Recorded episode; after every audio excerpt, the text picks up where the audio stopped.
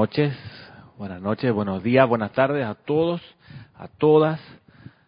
Este es el programa Confort y Ascensión. Soy Ramiro Aybar y la magna presencia yo soy en mí reconoce, bendice, saluda la presencia yo soy en cada uno de ustedes. Y el día de hoy vamos a tratar el tema del retiro del Arcángel Miguel en Banff, Canadá.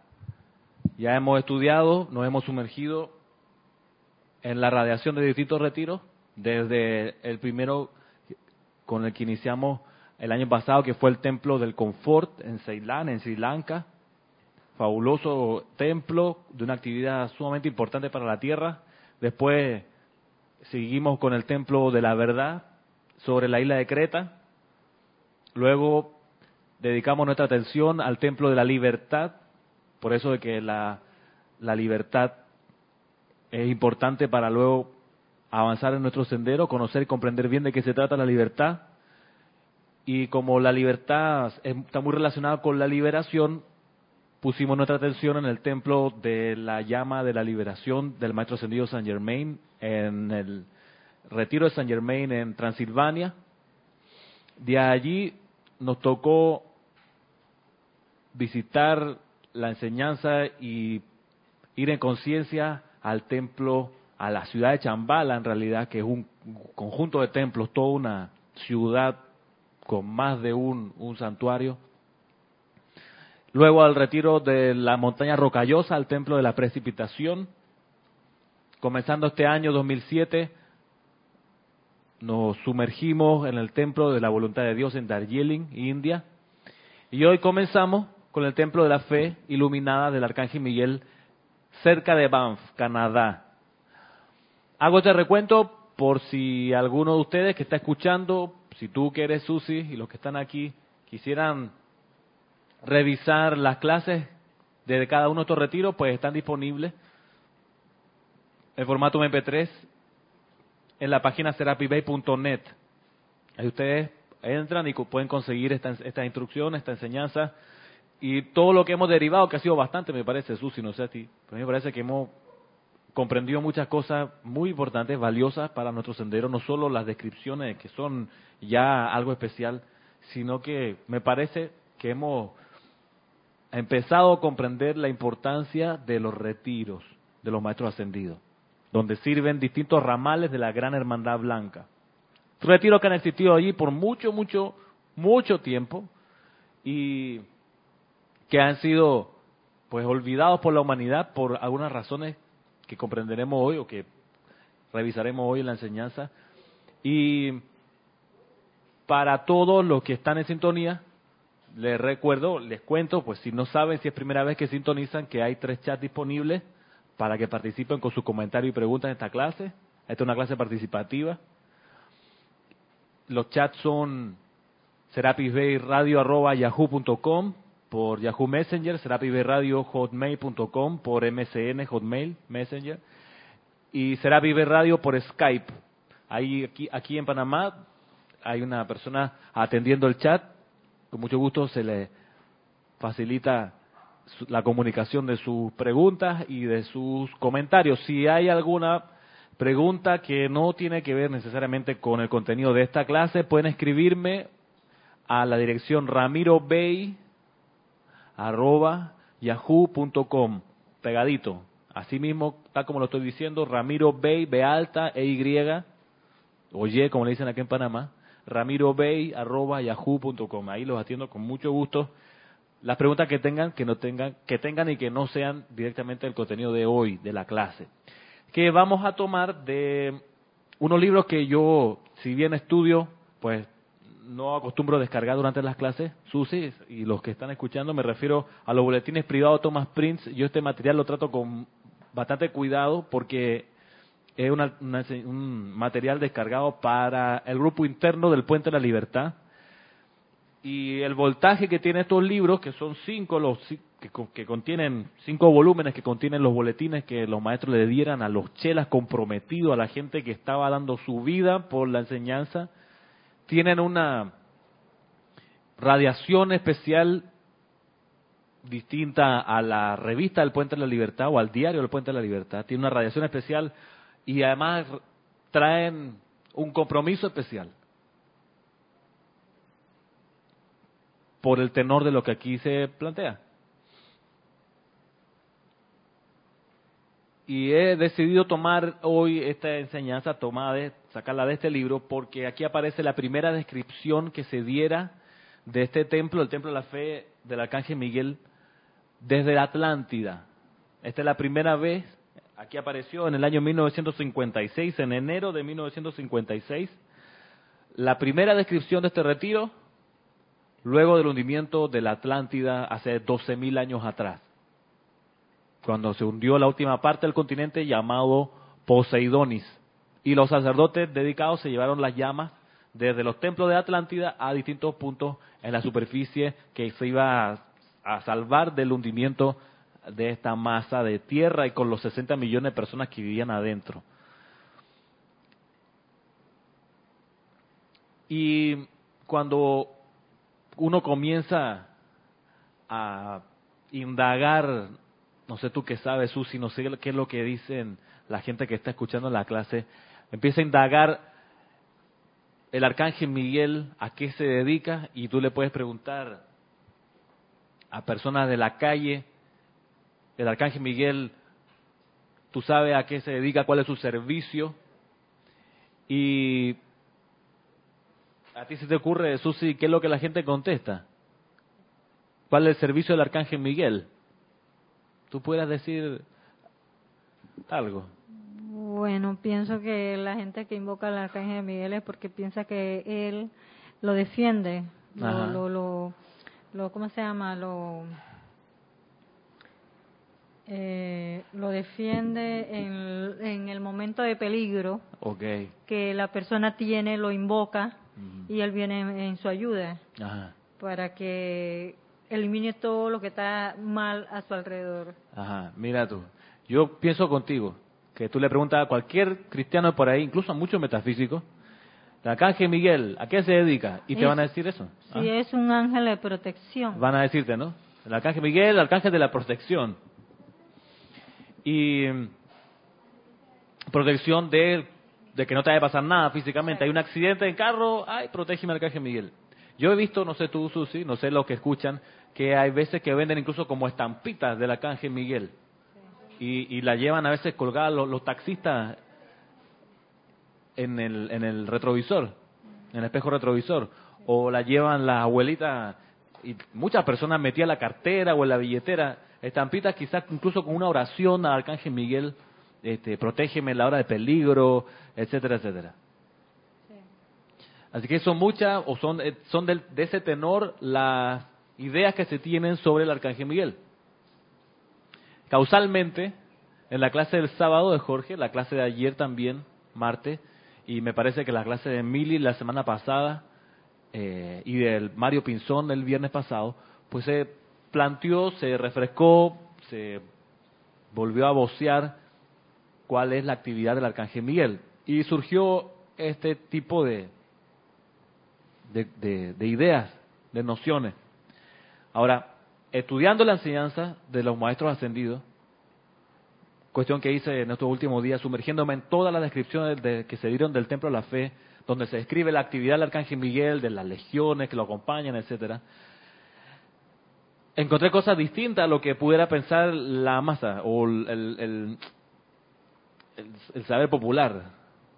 Insisto que incluso muchos llamados metafísicos, pues todavía sostienen respecto de las actividades del Arcángel Miguel. Y me gustaría que hoy, o en los días estos, que tratemos la enseñanza sobre este retiro, pues vayamos despejando las confusiones y comprendamos en realidad en qué consiste este servicio. ¿Me parece? Voy a tomar, como les digo, con las precauciones del caso, el libro Boletines Privados de Thomas Prince, el volumen 3, en la página 7, el capítulo 167, donde, como les decía, aparece la primera descripción dada a la humanidad de este retiro después de la Atlántida. Por eso es, importante. Dice aquí, ubicado en las rocallosas canadienses entre Banff y el lago Luis, está el magnífico foco del amado Arcángel Miguel. Entre Banff y el lago Luis. Eso es bien importante porque se habla y se dice que en las descripciones que este es un retiro que está cerca de Banff, pero esta primera descripción te dice, bueno, cerca entre el lago y la ciudad de Banff, que es una ciudad eh, en el estado de Alberta, en Canadá. Y eso te da un punto de orientación. Ahora, este magnífico, eh, está el magnífico foco del arcángel Miguel. Sigo leyendo. Defensor de la fe en Dios y protector de los seres espirituales de las evoluciones que se desarrollan en, a través y alrededor del planeta Tierra. Comienza, me parece, despejando de una vez cualquier confusión, diciendo claramente, defensor de la fe en Dios, protector de los seres espirituales. Yo he escuchado personas que invocan al Arcángel Miguel para proteger una casa. O sea, se van de vacaciones, que a la casa es ocupada. Llamado Arcángel Miguel, envía a tus ángeles de protección a proteger mi casa, dicen.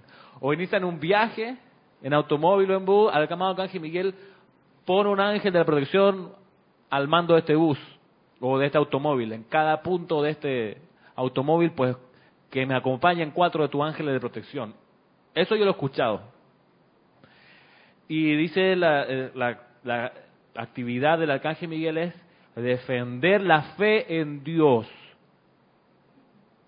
y protector de los seres espirituales. Primero, no protege cosas, bienes inmuebles o muebles. Cosa, ¿Tú sabes la diferencia entre un bien mueble y un bien inmueble? ¿Tú sí? ¿Por qué se llamaría inmueble? Porque no se puede mover, por eso es inmueble, no se puede mover. Un bien mueble, como un carro, un automóvil, se puede mover, por eso se llama mueble, le dicen así. Defensor de la fe en Dios. Hay algo que a veces yo he escuchado también y que la gente pues parece tener la, la noción de que, ay, mira, fulanito perdió la fe. Se casó, estaba feliz con su esposa, tenía cuatro chiquillos y la mujer lo engañó con el cartero, con el lechero, con el que vende el periódico o con el jefe de la oficina. Ay, entonces la persona perdió la fe en la vida, ya no quiere saber más, porque en eso no solo lo engaña la esposa, sino que lo echan del trabajo. ¿Qué otra calamidad le puede ocurrir de Susi? Que lo echen. Si perdió el trabajo. Perdió el trabajo. La esposa. La esposa. Pierde la casa. En la casa lo botan de la casa con la ropa para afuera. Ajá, se enferme. Se enferma más encima. La esposa brava agarra la ropa del tipo, la mete en una bolsa negra, la pone afuera, la, la, basura se lo lleva a la bolsa negra con toda la ropa. Lo metan preso. Lo meten preso.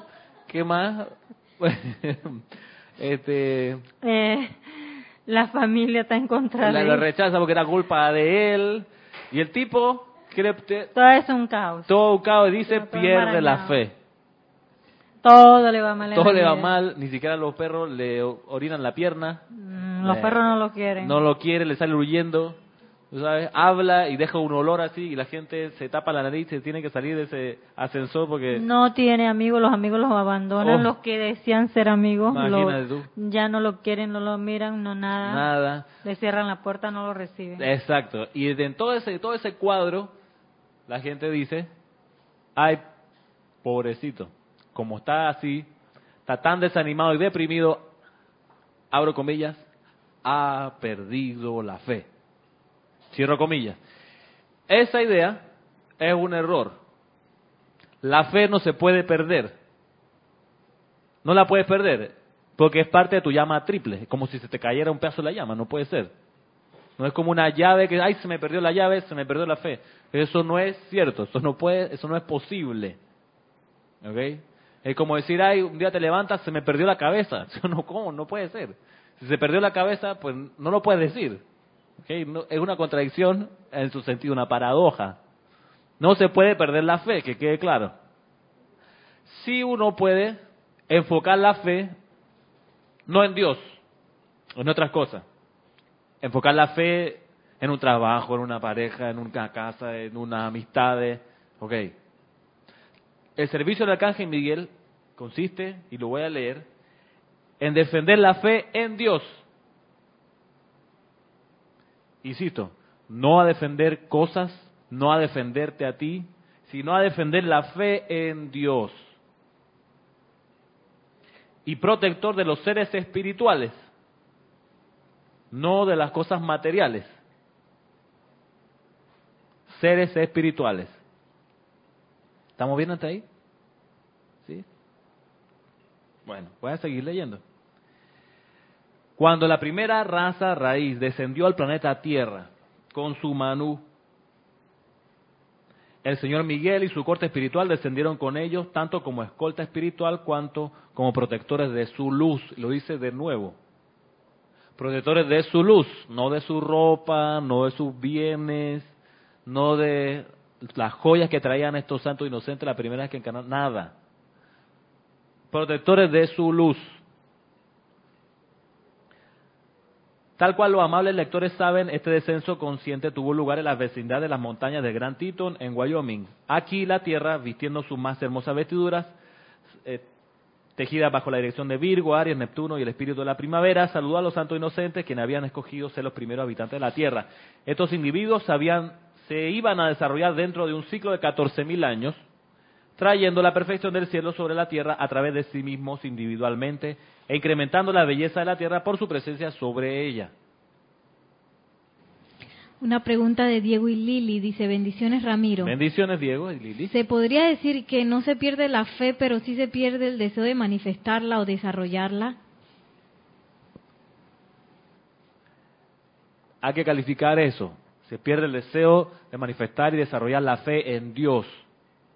Eso puede menguar. Y para eso existe el servicio del Arcángel Miguel, para amplificar ese deseo de, como tú lo quieras poner, de hacer la voluntad de Dios, de manifestar tu plan divino, de hacer tu razón de ser, etcétera. Defender la fe en Dios. Miren ustedes, los santos inocentes, seres que necesitaban, que habían, perdón, que habían escogido encarnar en la tierra o manifestarse en la tierra para desarrollar, para traer el reino del cielo a la tierra entraban a un plano más denso al que conocían hasta ese momento. Entraban a un periodo escolar que iba a durar 14.000 años. Nuestro periodo escolar, valga el momento para decirlo, ha durado más de 14.000 años. Llevamos aquí cientos de miles de años repitiendo las materias, repitiendo los cursos, y por eso encarnamos uno y otra vez. La idea es que esta sea la última encarnación, que en esta ascendamos entra los santos inocentes a la tierra, se les recibe con toda la pompa que aparece descrito, y les toca, como a muchos que hemos salido del hogar del padre o de la madre, el papá o la mamá, enfrentarnos a lo desconocido.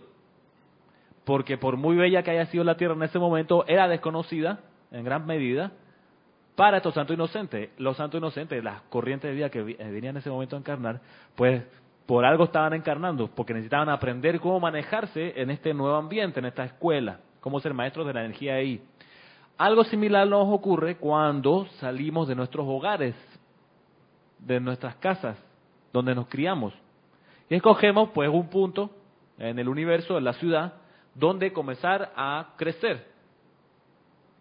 Ahora, en ambas situaciones se necesita la asistencia de la luz del arcángel Miguel que te va a ayudar a sostener la fe en Dios. ¿Por qué? Porque vas a ver presentarse ante ti cosas que no son Dios. Me gusta lo que dice, eh, creo que es la Biblia, que Dios es espíritu. En, en, perdón, en el Nuevo Testamento, Dios es espíritu. Y cuando uno toma el proyecto de irse a vivir solo o sola, se encuentra con muchas cosas y pierde de vista el espíritu. Por ejemplo, una cosa que te hace perder de vista el espíritu son las cuentas que pagar. La cuenta de la electricidad, del teléfono, el arriendo, que son cosas. Y me ha pasado y le pasa a muchos que nos asustamos o nos hemos asustado por esas cosas y perdemos de vista el espíritu que hay ahí el espíritu que busca manifestarse, en ese caso, el espíritu de la opulencia. Y a veces ocurre que uno se aterra por estas cosas y le da su fe a una sustancia llamada dinero. Y no le da la fe a Dios, que es la fuente del suministro de ese dinero y de todo lo que uno requiere. cuando se inicia este crecimiento en un sitio que no es conocido por uno, es menester tener claro esto de no perder la fe en Dios. Si se pierde, pues se pide la asistencia. En este caso, para eso está el arcángel Miguel, para en esos momentos de vacilación, en esos momentos donde solo se percibe oscuridad, que tú dices, ¿cómo voy a resolver todas estas cosas? Te viene, te insufla con espíritu y te recuerda, esas son cosas, nada más, pasajeras. Y viene el impulso de adentro decir, no, hombre, no. Yo soy la opulencia, la magna presencia yo soy, yo soy. Estas son cosas pasajeras, la presencia yo soy es permanente, por, por tanto es superior a esta apariencia que tengo enfrente. Y eso hace que la luz tuya se expanda. Mira tú. Ah, Perdón, es como cuando le pasan tantas cosas y eh, eh, hay personas que le dicen a uno, no te preocupes, esas son pruebas que Dios te da para ver qué es lo que tú haces, qué es lo que tú piensas y si, si te quedas ahí no haces nada o luchas por salir adelante. Bueno, en realidad todas esas pruebas que están ahí, uno mismo las puso. Tú las pusiste. Uno decidió ese montón de oportunidades de crecer, más que pruebas. Por ejemplo, cuando yo me fui de mi de la casa de mi papá eh, y me mudé recién a vivir con mi esposa, con Giselle, estábamos en una casa que queda aquí en Panamá, en lo que se conoce como las áreas revertidas. Áreas revertidas porque eran viviendas habitadas antes por norteamericanos que vivían en la, alrededor de la cuenca del canal. Ahora esas son casas de, de, mucho eh, área verde a su alrededor. Y nosotros, con no fue un acto de osadía habernos ido a vivir ahí. Porque no sabíamos si íbamos a poder pagar y la cuestión y las cuentas. La cosa es que siempre se pudo y nos mantuvimos ahí creo que dos años. Ahora, nos encontramos con la oscuridad enfrente. Muchas veces, por ejemplo, cuando nos atacaron las seis plagas. No fueron siete, porque es solo Moisés y Egipto. Nos atacaron seis plagas. Fue bastante gracioso porque un día nos dimos cuenta que nuestro arbolito, teníamos un arbolito, un ficus chiquitito, que habíamos conseguido y, lo manteníamos, un día casi desaparece porque lo atacaron un ejército de hormigas arrieras. ¿Ok? Que cosa de hora, ustedes saben aquí en Panamá cómo son. Son impresionantes. Se llevan el arbolito, se comen todo, recortan así como con tijera, pa, pa, la hojita, se lo llevan a su nido y tu lindo arbolito puede desaparecer. En una noche. En una noche. Bueno, por, eh, primera plaga. La otra, de repente, y estas abejas que nos aparecían abejas en la cocina, no puede ser. Cuando de repente abrimos un closet y adentro del closet había tremendo panal, que ese panal daba, imagínate tú, a la bañera. Entonces salían por el closet y por un hueco de la bañera. Tuvieron que llegar los bomberos a echar, tú sabes, un detergente, sacar una espuma. Ah, bueno, terminó segunda plaga. De repente dejamos el automóvil en el garage y al otro día con pupú de paloma. Y pues aquí no hay paloma. Mira al cielo del garage, no sé, ocho palomas con, no nos habíamos dado cuenta, con niditos y naciendo. Ay, Dios mío, ¿qué hacemos con la paloma? Entonces, ¿cómo, cómo tú la sacas? Porque ellas tienen su bebé ahí, su, su bebé, su huevito, y ya no quiere abandonar el nido. Cuando estábamos en eso, de repente el ataque de los mosquitos. Y eso era toda la tarde echándonos el, esto off que hay acá, eh, antimosquito y, llamando al, Ministerio de Salud para que fuese a, fumigar. ¿Ok? No va a seguir porque son otras más situaciones en las que no, nos vimos involucrados. Ah, el comején que se comía las tablas de la casa. Como esas son casas de madera, tú caminabas y que iba de repente tu pie pasar hacia abajo. En fin, todas esas situaciones no estaban ahí para fregarnos la paciencia, sino para, en ese momento, pues, hacer las invocaciones correspondientes. ¿Qué terminó ocurriendo? Que con el tiempo dejaron de aparecer estas situaciones. Eh, incluso me acuerdo un día que salió un sapo por el inodoro, ¿ok? Y si él se paró el inodoro, yo entro al baño, ¡ah! mira la cuestión. Y ella había salido por ahí, pues. Y cuando Alejandra recién había nacido, tenía, si acaso, dos meses, en el patio una boa, una culebra por ahí, pues. En fin, porque había, había escuchado unos monos, ella se comen los monos, tití, y andaba por ahí. Cuando todo eso hubo, de, hubo sido transmutado, yo, ¿qué, ¿qué terminó ocurriendo? Tuvimos que mudarnos de ese sitio.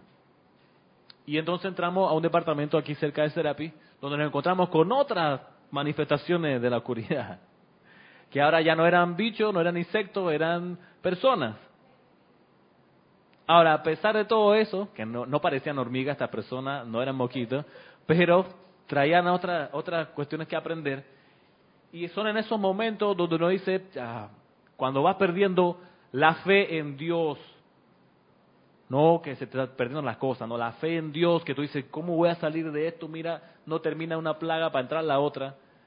Y cuando está toda la atención puesta en el problema, poniendo tu fe en ese problema, viene la asistencia, si uno quiere, si uno pide, del arcángel Miguel para insultar fe en Dios, confianza en el poder de Dios. Y con eso te envuelves si tú se lo pides. En realidad, con eso energiza la llama la fe que hay en tu corazón. Que nunca perdiste, sino que la dirigiste hacia lo destructivo, hacia el problema, hacia la dificultad.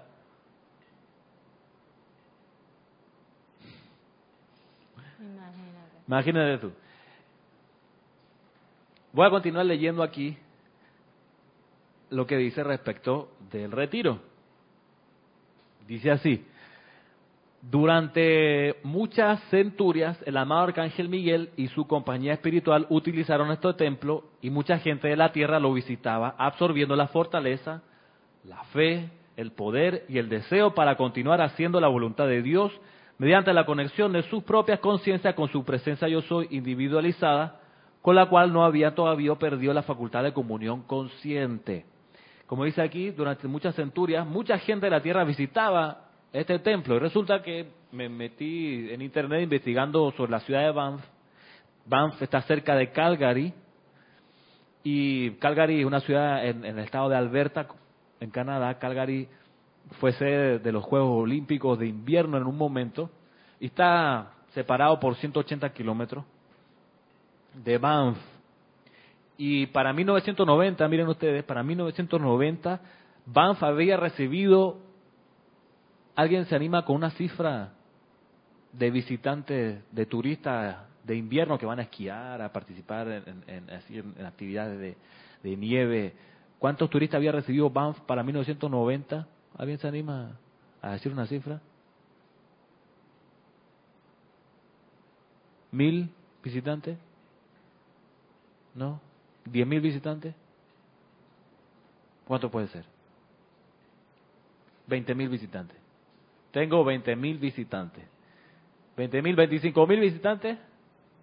¿Cuántos? 100 mil visitantes. ¿Cómo va a ser 100 mil visitantes? Son muchos. Bueno, son más de 100 mil. ¿Ese es, pequeño? ¿Es pequeño? Bueno, 50 mil. 50 mil habitantes. Bueno, más de 50 mil. 250 mil, más de 250 mil.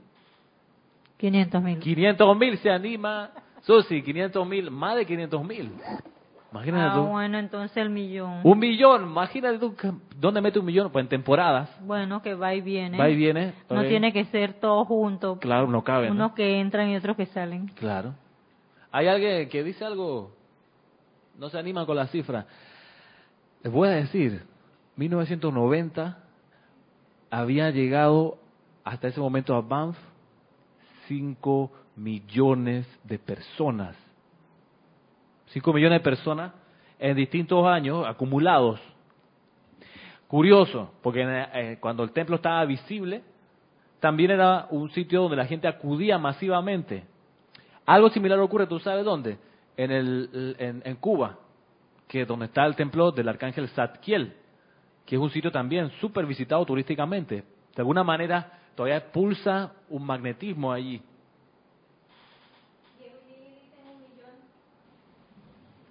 Diego y Lili dicen un millón. A un millón. Bueno, Diego y Lili, imagínense ustedes, cinco millones de personas han visitado Banff.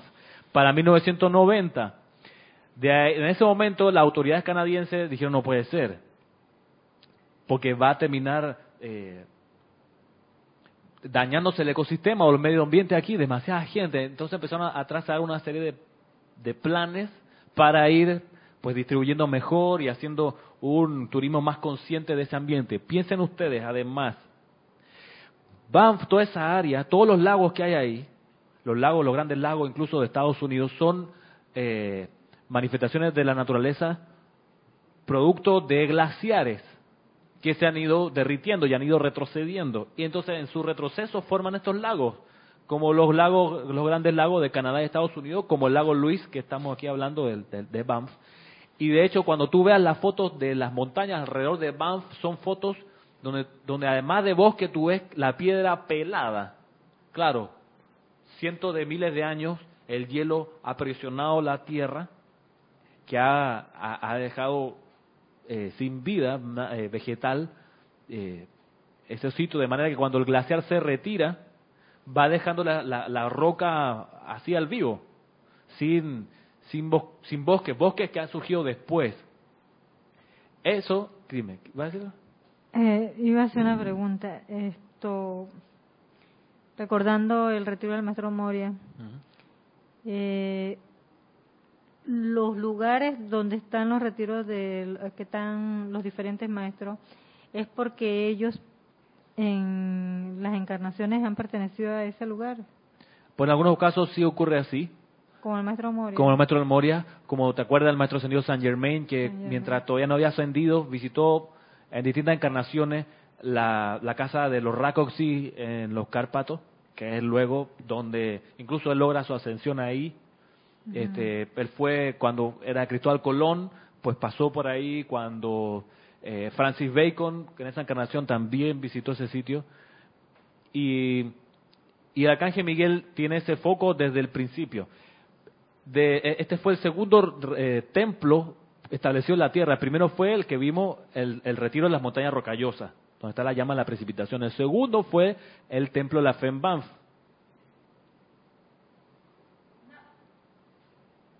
Una pregunta de Nelson dice, hola Ramiro, saludos y bendiciones. Gracias Nelson, bendiciones. Es decir que Banff tiene un momentum acumulado a través de los tiempos para recibir visitas. Sí, imagínate que hoy en día es así también. Y inclusive Darjeeling es también un foco turístico.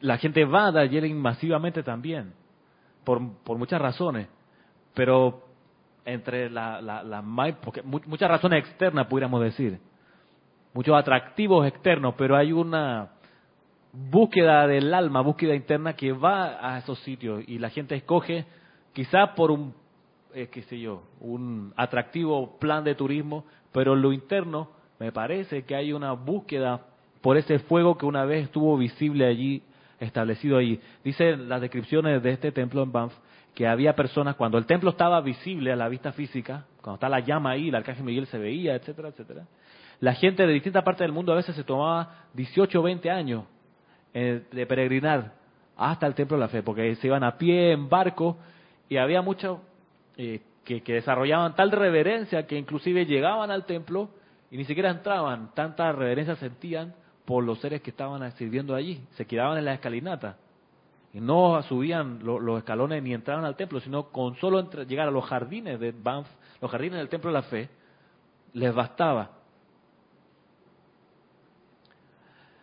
Esto de que haya sido cubierto de glaciares, toda esta zona, y que hoy en día pues se hayan ido retrocediendo, yo que he estado cerca de glaciares y a mí me tocó visitar el, glaciar de la Laguna San Rafael en el sur de Chile, tú puedes ver que un glaciar es esta agua congelada por miles de años que conserva el agua en su estado puro, porque no, no, no, no sobreviven microorganismos a ese nivel de temperatura.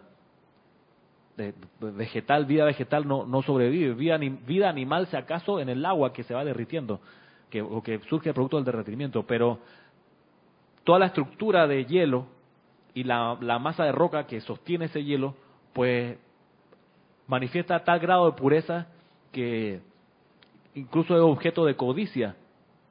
Yo me acuerdo cuando nos llevaban ahí a este glaciar, una de las rarezas del tour era que, la, que, que tú ibas en el botecito, sacabas un vaso, lo metías al agua, que era pura, y sacabas un hielo. Y la rareza era tomar whisky con ese hielo. Imagínate tú, la conciencia del ser humano, un sitio santo. ¿okay? Pues eso, eso termina ocurriendo producto de la ignorancia en muchos lugares donde hay focos de luz y se transforman en centros eh, de, con otros fines. Ahora bien, voy a volver aquí a leer lo siguiente. Dice, mucha gente de la tierra lo visitaba absorbiendo la fortaleza, la fe, el poder y el deseo para continuar haciendo la voluntad de Dios. ¿Cuál es el objetivo para meternos en esta clase? Que nosotros pidamos ir en conciencia a este santuario mientras el cuerpo duerme, para absorber esas cualidades, fortaleza, fe, poder y deseo de continuar haciendo la voluntad de Dios, no para autoconsumo, ¿ok? Para irradiar luego eso acá, irradiar fortaleza, irradiar fe, poder y deseo de continuar haciendo la voluntad de Dios, irradiar eso, no para que uno, no para que nos sintamos bien, ¿ok? Que de hecho nos vamos a sentir, pero el, el objetivo que los maestros ascendidos trazaron para dejar a nosotros que no calificamos para ir a pie en nuestro cuerpo físico a un retiro, sino para ir en conciencia. El objetivo que tenía la Hermandad Blanca era que nosotros nos convirtiésemos en embajadores de ese retiro. Y entonces irradiásemos las cualidades de ese sitio a gente que no tiene otra manera de conocerla, esa radiación.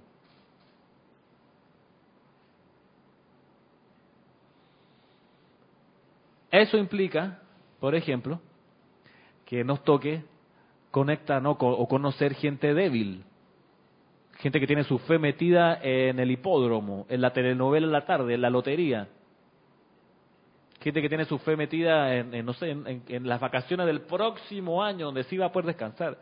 Nos va a tocar conocer a esa gente, porque vamos a andar con la radiación que esa gente necesita.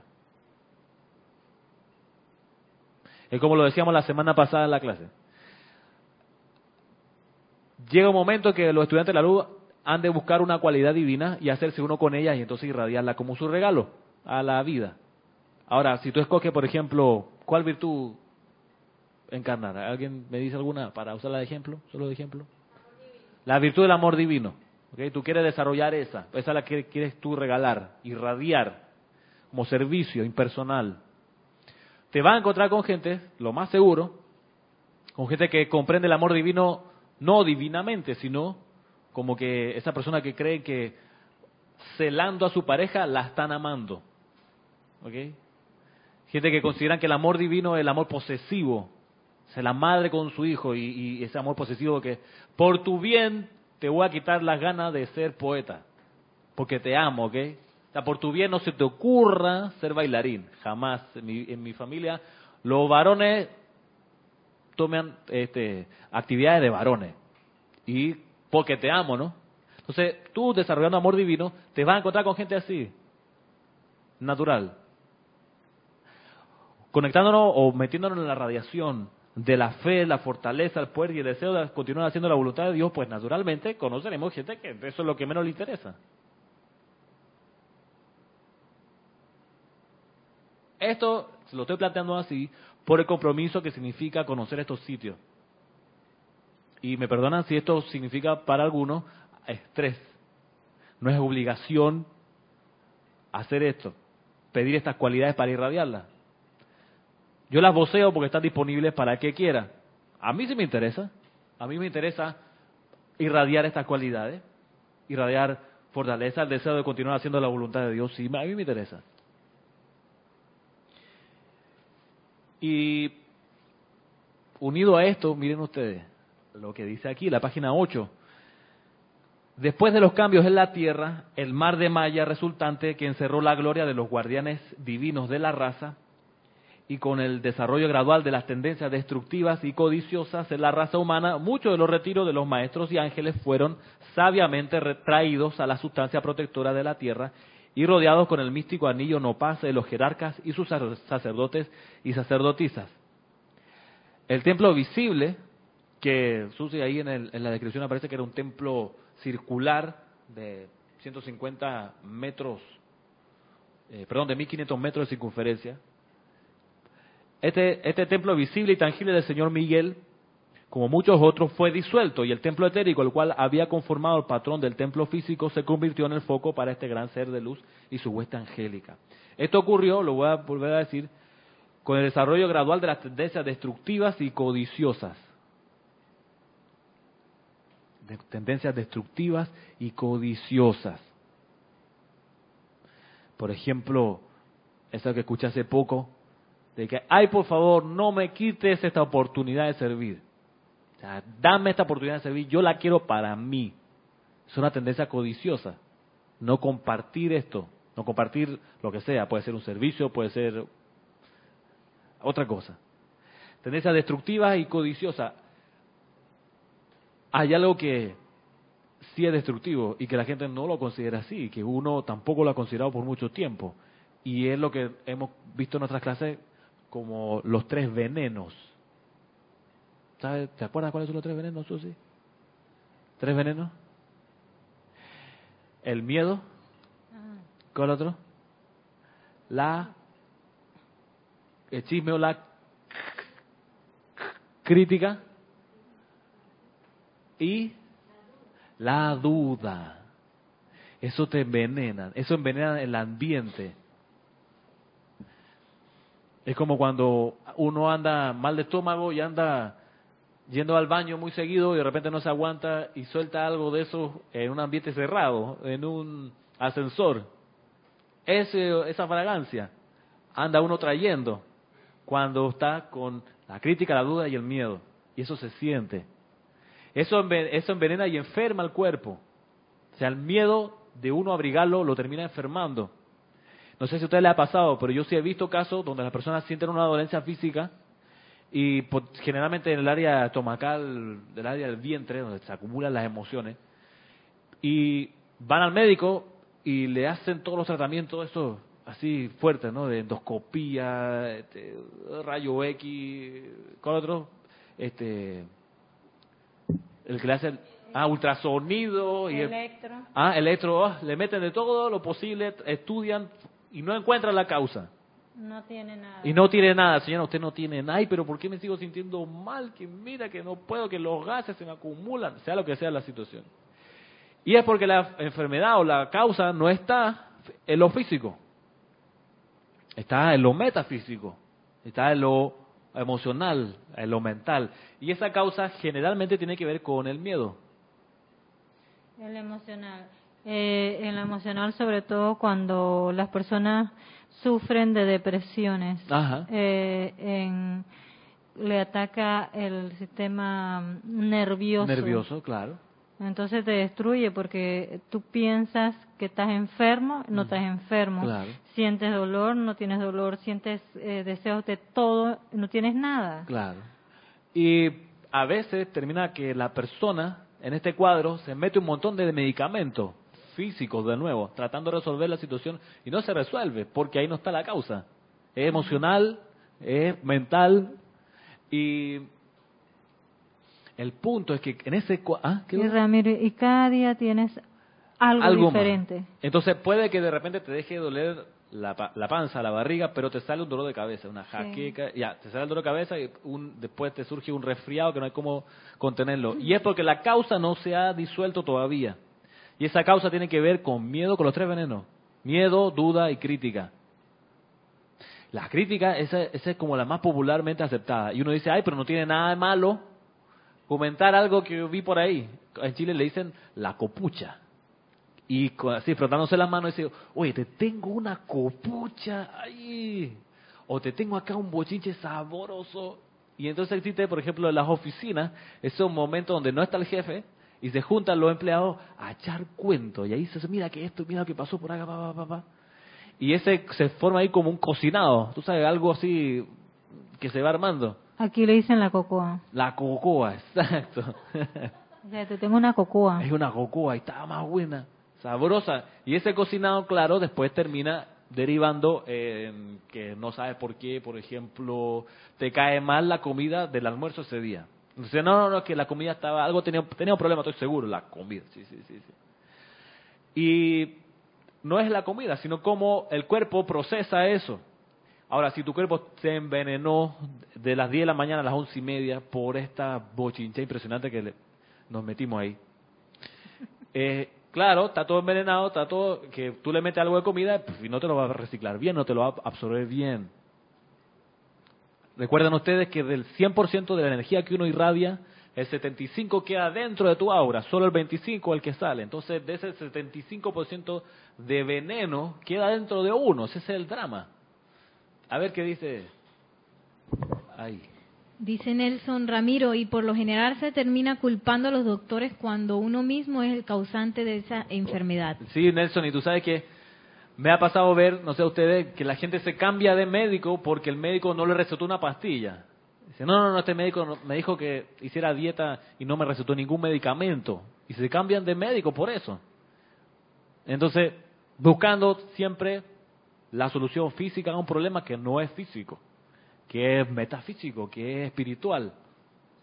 Y entonces de tan envenenado uno anda que, claro, pierde la fe en Dios y pone la fe en las cosas materiales, pasajeras, a las cuales el arcángel Miguel no tiene nada que aportar, no, a él no le interesan las cosas físicas, no le interesa proteger tus bienes, para nada, esa no es su ocupación.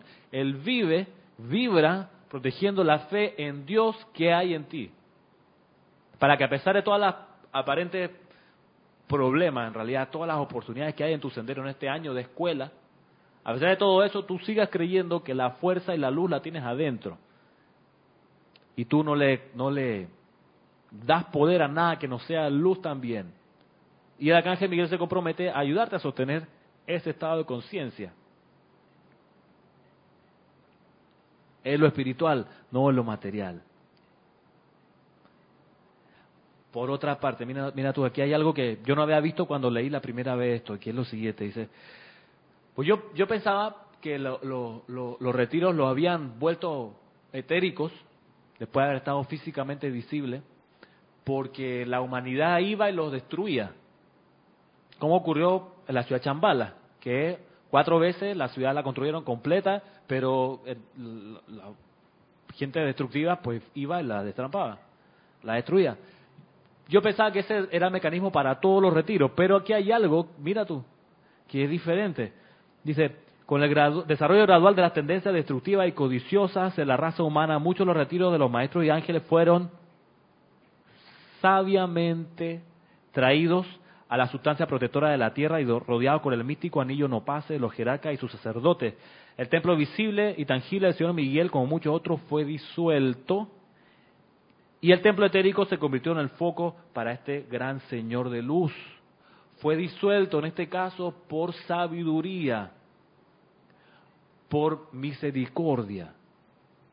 Porque imagínate tú, uno así de envenenado, con los tres venenos, el miedo, duda y crítica, va y se presenta uno de estos retiros sin el necesario aquietamiento, sin la preparación adecuada, pues uno se arriesga a que esas cualidades se amplifiquen. No sé, mejor que no veas el retiro. Mejor, por tu propio bien. ¿Ok? Miren ustedes, este es el arcángel Miguel, el arcángel de la fe, que cuando tú lo lees vierte un entusiasmo que hasta que uno queda así como el cabello para atrás, así, ¡ah! el fogaje que te mete la, la enseñanza del arcángel que tiene que cerrar así este, este libro como que ilumina, te, queda la cara así como quemadita del sol. Pero nada, estás leyendo el libro abierto, así de, radiación tiene el arcángel Miguel, con todo ese entusiasmo por hacer la voluntad de Dios y la fe que se manifieste. A pesar de eso, dice, por sensatez voy a tener que hacer mi retiro invisible a la vista física. Porque si se queda visible, va a hacer más daño que bien. ¿Ven el, punto aquí? Eso lo digo, Susi, porque a veces hay gente, he visto, he visto instructores, que, y a mí me ha pasado también, que en el entusiasmo que uno tiene por el celo por la enseñanza, llega alguien nuevo a la clase y ya uno quiere meter al ceremonial, estos son los libros, mira, estos son los cantos y ponte la respiración rítmica, pero el tipo viene recién llegando con una velita de cumpleaños así chiquitita, penita, con su destellito apenas de, ah, la llama en el corazón.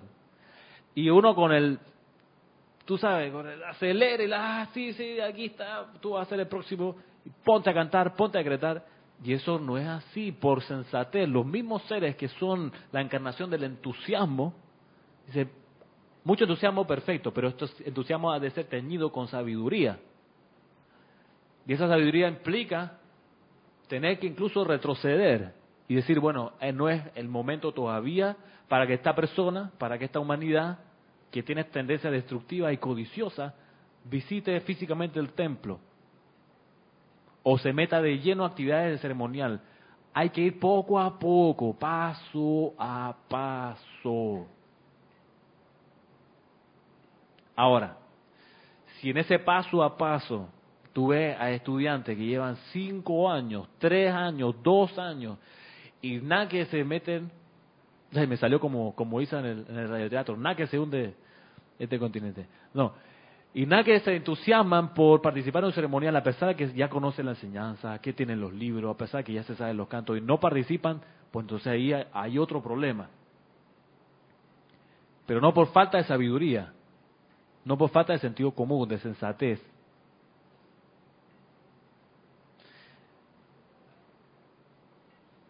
Y voy a continuar aquí leyendo la descripción del templo. Dentro, del templo propiamente dicho, los asientos están acomodados en una formación circular con el altar de diamante en el centro. ¿Por qué sería así? ¿Por qué el, altar estaría en el centro de este templo circular? ¿Por qué no está en una punta? ¿Por qué? ¿Cuál pudiera ser el objetivo de eso allí? así? ¿Por qué no está pegado a la pared del fondo? ¿Por qué no es rectangular? ¿Por qué es circular?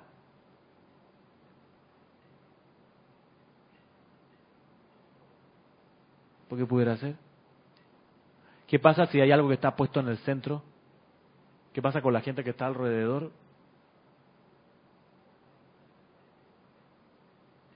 Todos pueden ver el centro. ¿Verdad? Todos pueden ver el centro, y están a igual distancia. Están a igual distancia, exacto.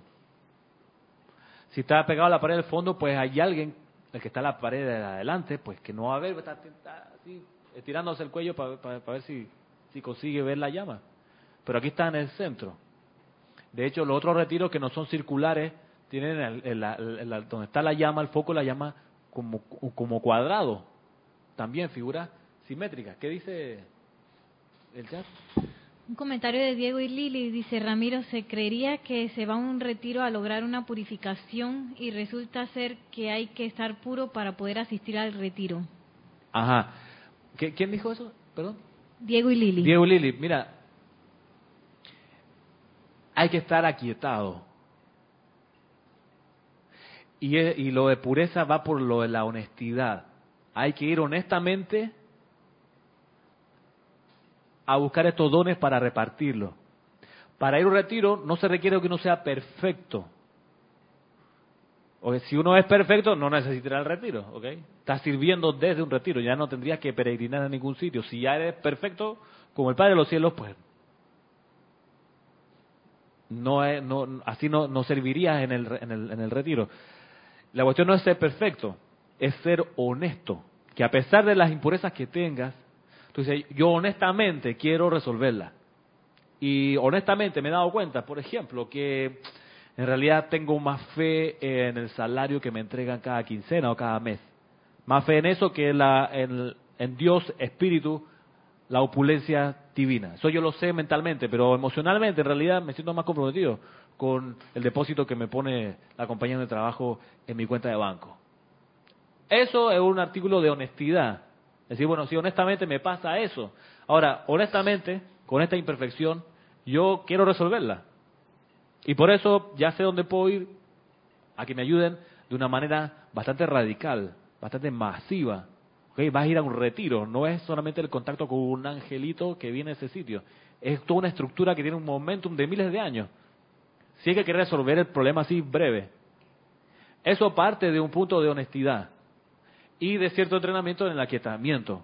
O sea, si nosotros no sabemos aquietarnos, si no nos aquietamos, no practicamos el aquietamiento, la meditación diaria, al menos una vez al día, pues mejor no participar en el ceremonial, mejor no ir a ningún retiro. Aprender primero a quietarse, este es el primer paso.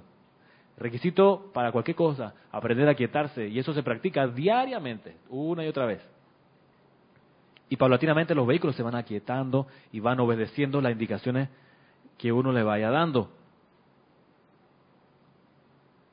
Oye, muchas gracias por esa pregunta. Qué bueno que la, la, trajeron a colación, porque yo lo tenía pensado también decir en algún momento. Dice luego, bienvenidos amados hijos de Dios a la presencia del Espíritu de la fe y al guardián de la fe en Dios durante este periodo.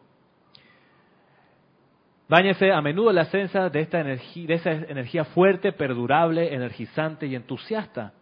Y sean, sean, como lo, veíamos en el templo de la voluntad divina, la voluntad de Dios es siempre expansión.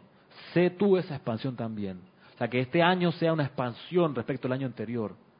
O sea, que si sigue haciendo lo mismo que el año anterior, del mismo trabajo, el mismo sitio, la misma ocupación, las mismas actividades, pues no estás expandiéndote. Aquí también, con esa energía fuerte, perdurable, energizante, entusiasta, sean. Aquí está el arcángel Miguel, cuya razón de ser es la de proteger la chispa espiritual en todo hombre, cortar los vicios particulares que el alma ha acumulado y eliminar todas las distorsiones de la verdad de la mente, alma y conciencia. Ponte tú. No tiene nada de malo, pero eso te conecta tu atención con emociones fuertes de euforia o de depresión.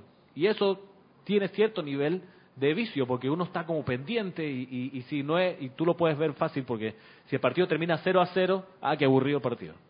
La emoción es golazo. Sí, pero el golazo del partido que tú vas. Porque si otro, de tu equipo, ¿no? Nada. Eh, nada, claro. Que como Panamá que pató otra vez y perdió, en fin. Eso no tiene gracia, tú dices. pero el punto es, a lo mejor te gusta ese vicio y no lo quieres soltar. Te gusta el vicio de echar una mala noticia. Ese, ese a veces es un vicio de hablar de malas noticias. Ey, fulanita, te tengo, mira, tú no sabes lo, por supuesto no es que le ha ido súper bien a la persona, no, no, es, lo pillaron en una movida y le sacaron la foto con las manos en la masa, eso sí vale la pena comentar, ese es, ese es otro vicio. Entonces, a lo mejor uno no lo quiere soltar, pues eso sí. Sí, el, el, como nosotros decimos bochinche. El bochinche, a lo mejor a uno le gusta demasiado y no lo quiere dejar ir, pues si eso te, te, te, te, hace así, sabe que de ir al retiro este, de la fe iluminada en Banff, te van a dar esta asistencia, cortar los vicios particulares que el alma ha acumulado, el vicio de mirar para atrás. Mucha gente cree que meterse, someterse a técnicas de regresión es sumamente espiritual. Es súper espiritual, está en la punta de la nueva era, tú sabes, mirar hacia atrás. Imagínate tú. Hay gente que piensa así y se envicia con eso. Y eh, en esta regresión nada más pude ver hasta cuando tenía cuatro años, pero en la próxima quiero llegar hasta la encarnación anterior. Y a la, siguiente sesión quiero llegar hasta tres encarnaciones para atrás para ver si, mirando para atrás, eso termina siendo otro vicio. Y están estas cosas espeluznantes de regresiones grupales, ¿ok? Que hacen así 200 personas, las ponen a hacer a la vez regresiones, que miren para atrás cuando sabemos que la vida, la música, la luz, todo es hacia adelante. Ahora, ese vicio puede ser pequeño cuando uno, sin estar sometido a una técnica de regresión, sí está recordando cosas del pasado, de esta encarnación, sin necesidad de un terapeuta enfrente, sino echando memoria, claro, cuando yo en la escuela y no sé qué, no sé qué, y cuando mi familia pasó esto y lo otro, y la vez que me dijeron en el trabajo anterior y el viaje hice que hice, echando la mente para atrás, la atención hacia atrás, eso puede convertirse en un vicio. Y como todo vicio va a costar salir de ahí si no tienes ayuda adicional como la que te pueden dar aquí en este retiro. Cortar los vicios particulares que el alma ha acumulado y eliminar todas las distorsiones de la verdad en la mente, alma y conciencia de la evolución, como por ejemplo la distorsión esa que estamos aquí para buscar la llama gemela, el alma gemela, la media naranja. Eso yo lo he visto pasar, yo conocí una pareja que ellos decían que eran alma gemela, ¿ok? Y tan alma gemela era que él dejó a su esposa oficial y tenía cuatro chiquillos, parece tomado de, de, de un libro, ¿no? Pero esto es vida real, yo la vi enfrente.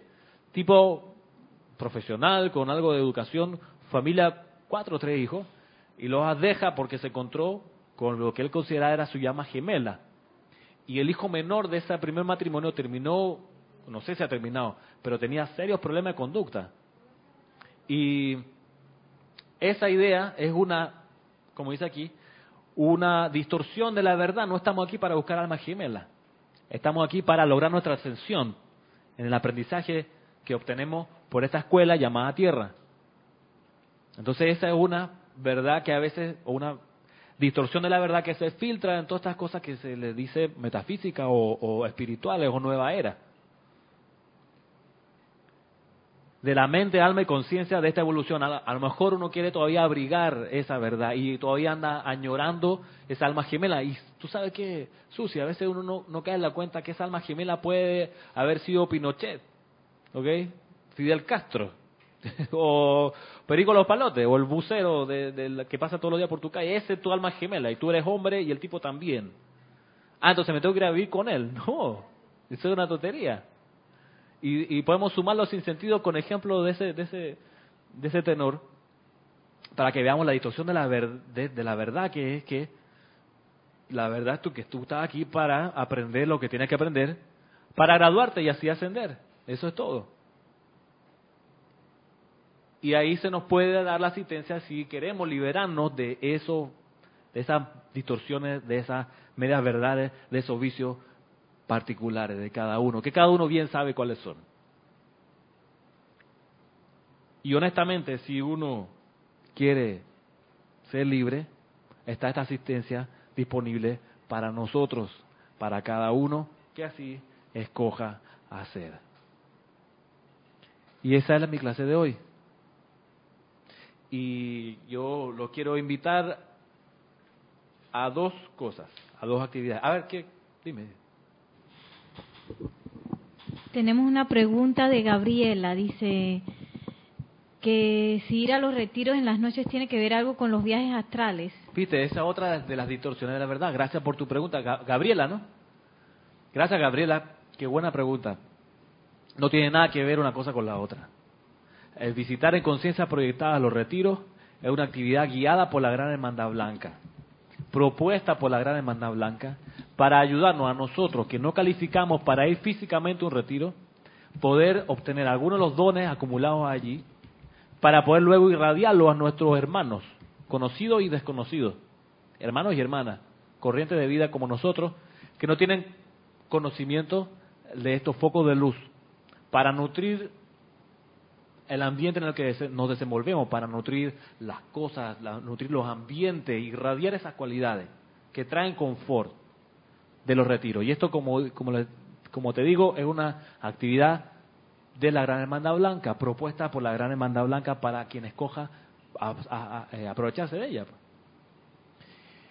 Por otro lado está los viajes astrales, que los maestros ascendidos en algunos puntos bien críticos de la enseñanza dicen que no tienen nada de útil para el buscador en el sendero. No proporcionan ninguna utilidad para los estudiantes de la luz. Los viajes astrales significa meterse en el ámbito psíquico y astral, donde está acumulada la efluvia de la humanidad, o sea, el basurero emocional y mental de la humanidad, que tiene la apariencia, dicen ellos que ven con visión interna, tiene apariencia como de un nube de smog, tú sabes, eh, el humo que sale de los buses o de los automóviles que no le han limpiado el filtro y un, un humo negro así espeso. Bueno, a esa apariencia tiene, según la visión interna, el, ámbito psíquico y astral. Y ahí está poblado de los sentimientos del bajo astral humano, que tienen que ver con los sentimientos y las cualidades de repulsión, de desagrado, de infelicidad, etcétera. A cuestiones que en lo personal a mí no me interesan. Yo no sé ustedes, pero yo no quiero poner mi atención en ese ámbito porque sé que voy a atraer a mí por el puente de la luz que va de mi atención a ese lugar voy a traer cuestiones innecesarias para mi desarrollo espiritual. Que eso sería hacer un viaje astral. Y ves, como te decía Gabriela, mucha gente cree que eso es súper espiritual, que eso es lo último. Tú sabes, me leí un libro publicado por el gurú no sé cuantito, que da las claves para hacer estos viajes astrales. Y eso no tiene nada de constructivo. Te vas a terminar enfermando, te vas a terminar pegando vicios que no tenías. Lo mismo pasa con las regresiones. La gente, se, ese es uno de los problemas, uno de los dramas. La gente no sabe, pero al poner su atención en encarnaciones pasadas, por la fuerza de la que tiene la atención, va a atraer a su vida presente las dificultades que tenía en las vidas anteriores. Por eso la, jerarquía espiritual le ha provisto a los que encarnamos en la tierra la bendición de la venda del olvido, para que te olvides de lo que pasó y pongas tu atención en lo que tienes que hacer ahora en el presente. Y estas cuestiones son estas verdades distorsionadas que, gracias Padre, podemos liberarnos de ellas si las tenemos con la asistencia de nuestra propia presencia yo soy individualizada y con la asistencia del arcángel Miguel de nosotros pedírselo.